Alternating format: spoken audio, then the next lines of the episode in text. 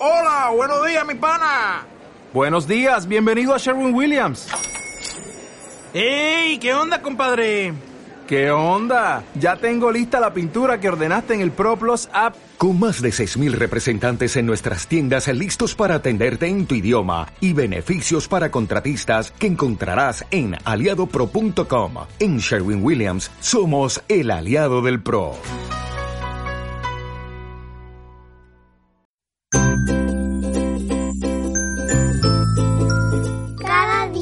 Día con Cristo es un recurso de granosdevida.cl.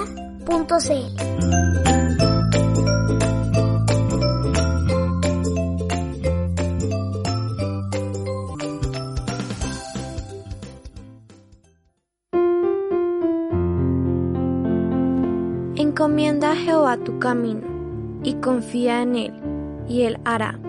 Salmos capítulo 37, versículo 5. Buenos días niños, bienvenidos al podcast Cada día con Cristo, un día más. La historia del día de hoy se llama No me hable de Jesús. Nuestro abuelo, en los últimos años de su vida, ya no podía oír nada. Estaba totalmente sordo. Cuando queríamos decirle algo, se lo escribíamos en una pequeña libreta que él llevaba siempre consigo. Pero el abuelo nunca estaba triste. Él sabía que le pertenecía al Señor Jesús y eso lo llenaba de felicidad. Leía mucho la palabra de Dios y meditaba en el mensaje que ella presenta. Y cuando el tiempo era benigno, le gustaba dar unos breves paseos. Un día, mientras el abuelo andaba por la ciudad, fue atropellado por un automóvil y como sufrió heridas graves, lo llevaron al hospital. Allí fue sometido a una cirugía y quedó internado, inmovilizado en una cama, con muchos dolores. Durante las primeras noches no lograba dormir, pero lo que más le incomodaba era la soledad, pues no escuchaba nada de lo que decían quienes lo visitaban.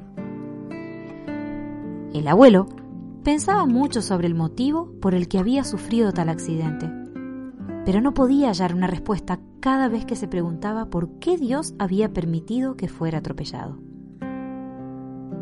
Algún tiempo después, otro accidentado fue internado en el mismo cuarto donde estaba el abuelo. Era un joven arquitecto que se había caído en el predio donde se estaba construyendo un edificio en uno de los barrios de la ciudad.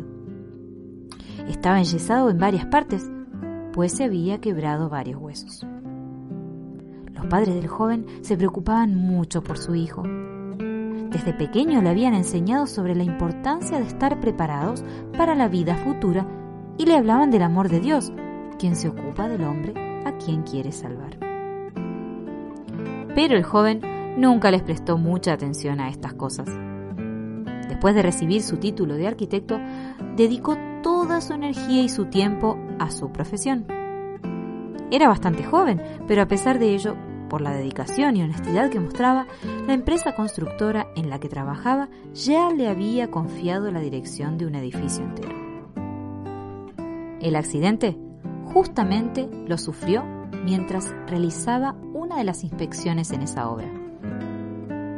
Ahora estaba en el hospital, donde debía permanecer internado un buen tiempo, hasta recuperarse totalmente. Los dos hombres, pues, se conocieron en estas circunstancias, tendidos en sus camas uno al lado del otro. Entonces, el anciano le preguntó a su compañero de habitación, ¿Conoces ya al Señor Jesús como tu Salvador personal? No me hable de ese Jesús, le respondió el arquitecto. Al joven no le gustaba pensar en Dios y en la vida después de la muerte. Pero como el abuelo no oyó la respuesta, continuó hablándole de Jesús, del amor de Dios y también del día del juicio. El abuelo pensaba que el joven estaba interesado en la conversación.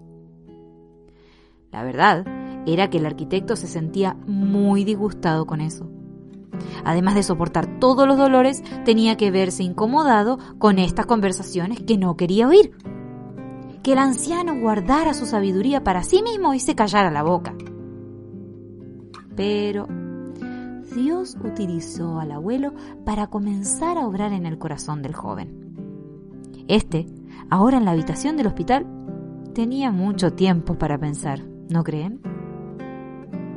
Entonces, recordó muchas cosas serias de su infancia, de su familia y de la escuela dominical.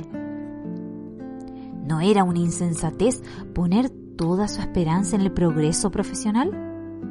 ¿No era una irresponsabilidad dedicar todas sus fuerzas y todo su tiempo solamente al trabajo? ¿Podría todo aquello hacerle disfrutar de la paz de Dios? Después de un tiempo, al abuelo le dieron el alta en el hospital y pudo volver a su casa. Se sintió muy feliz por ello, pero con todo, no se olvidó de su joven compañero de habitación. Fue a visitarlo algunas veces y en cada visita le hablaba de la salvación, de la eternidad y del hecho de que Jesús murió en lugar de cada uno de nosotros para darnos la vida eterna. Y bueno, Dios bendijo el esfuerzo del abuelo. Un día, el joven arquitecto finalmente se puso a pensar detenidamente y comenzó a ver lo que Dios veía en él. Comprendió que estaba enteramente perdido y también cuánto necesitaba de un Salvador. Entonces se volvió hacia el Señor Jesús, confesó sus pecados y reconoció que vivía una vida perdida. Oró con sinceridad y obtuvo el perdón de Dios. Así fue como un grande gozo inundó su corazón. De inmediato, le escribió una carta a nuestro abuelo, en la que le contó su conversión. La carta comenzaba diciendo, le escribo para que usted sepa por qué fue atropellado. Queridos oyentes, niños, niñas, jóvenes, adultos, todos los que nos escuchan. Dios tiene planes perfectos para revelar su amor para con todos nosotros. A veces Él nos lleva por caminos difíciles para que podamos aceptar su amor.